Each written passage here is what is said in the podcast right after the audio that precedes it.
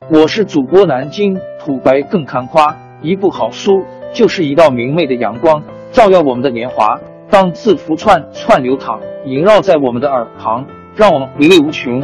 天津上元书院又和你们见面了，欢迎您的收听。听众朋友们，大家好！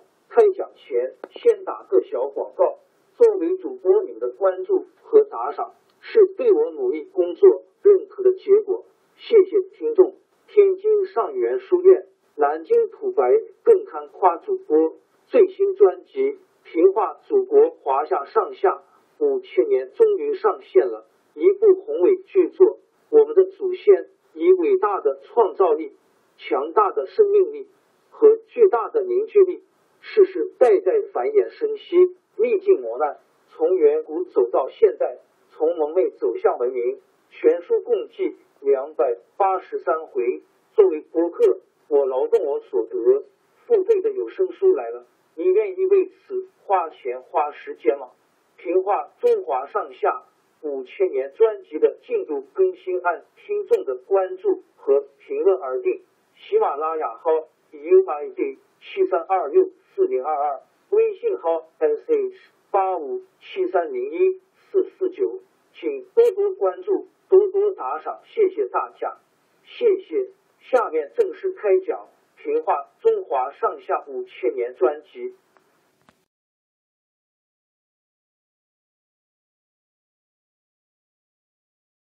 晋文公即位以后，整顿内政，发展生产，把晋国治理的渐渐强盛起来。他也想能像齐桓公那样，做个中原的霸主。这时候。正好周朝的天子周襄王派人来讨救兵。周襄王有个异母兄弟叫太叔代，联合了一些大臣向敌国借兵，夺了王位。周襄王带着几十个随从逃到郑国，他发出命令，要求各国诸侯护送他回洛邑去。列国诸侯有派人去慰问天子的，也有送食物去的，可就是没有人。愿意发兵打敌人。有人对周襄王说：“现在诸侯当中，只有秦、晋两国有力量打退敌人，别人恐怕不中用。”襄王才打发使者去请晋文公护送他回朝。晋文公马上发兵往东打过去，把敌人打败，又杀了太叔代和他那一帮人，护送天子回到京城。过了两年，又有宋襄公的儿子宋成公来讨救兵，说楚国派大将陈德成率领楚、陈、蔡、郑、徐五国兵马攻打宋国。大臣们都说楚国老是欺负中原诸侯，主公要扶助有困难的国家，建立霸业，这可是时候了。晋文公早就看出要当上中原霸主。就得打败楚国，他就扩充队伍，建立了三个军，浩浩荡荡去救宋国。公元前六百三十二年，晋军打下了归附楚国的两个小国曹国和魏国，把两国国君都俘虏了。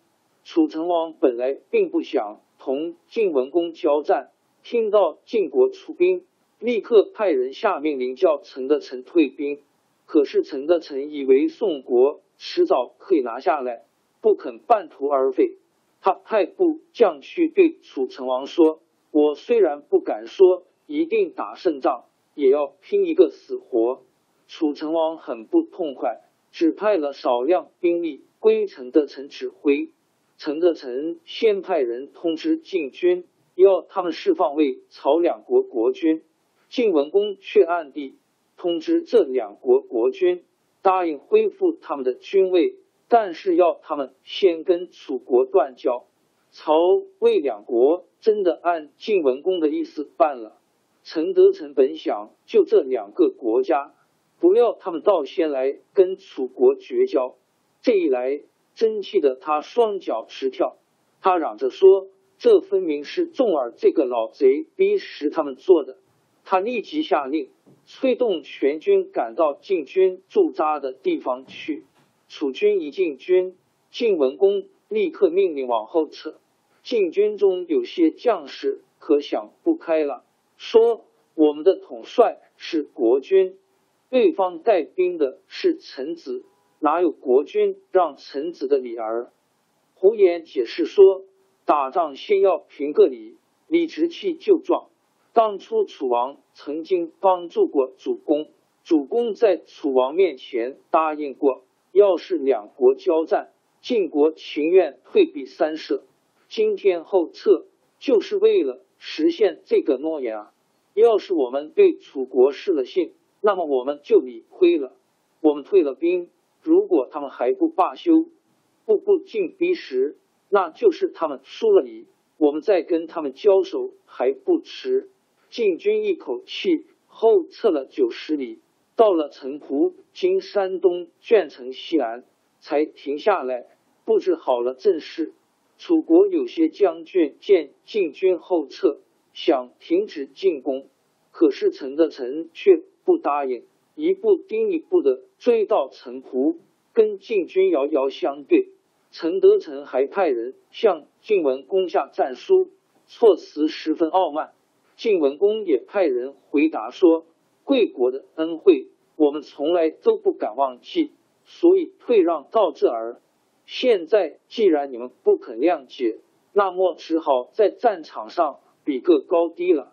大战展开了，才一交手，晋国的将军用两面大旗指挥军队向后败退。他们还在战车后面拖着伐下的树枝。战车后退时，地下扬起一阵阵的尘土，显出十分慌乱的模样。陈德成一向骄傲自大。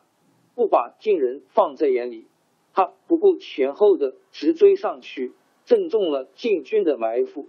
晋军的中军精锐猛冲过来，把陈德成的军队拦腰切断。原来假装败退的晋军又回过头来，前后夹击，把楚军杀得七零八落。晋文公连忙下令，吩咐将士们，只要把楚军赶跑就是了。不再追杀，陈德成带了败兵残将回到半路上，自己觉得没法向楚成王交代，就自杀了。晋军占领了楚国营地，把楚军遗弃下来的粮食吃了三天，才凯旋回国。晋国打败楚国的消息传到周都洛邑，周襄王和大臣都认为晋文公立了大功。周襄王还亲自到建土（今河南原阳西南）建营去慰劳晋军。晋文公趁此机会，在建土给天子造了一座新宫，还约了各国诸侯开个大会，订立盟约。这样，晋文公就当上了中原的霸主。王朝更迭，江山易主，世事山河都会变迁。其实我们无需不辞辛劳去追寻什么永远，活在当下，做每一件自己想做的事，去每一座和自己有缘的城市，看每一道动人心肠的风景，珍惜每一个擦肩的路人。纵算经历颠沛，尝尽苦楚，也无怨悔。感谢您的收听，朋友们，让我们下期再见。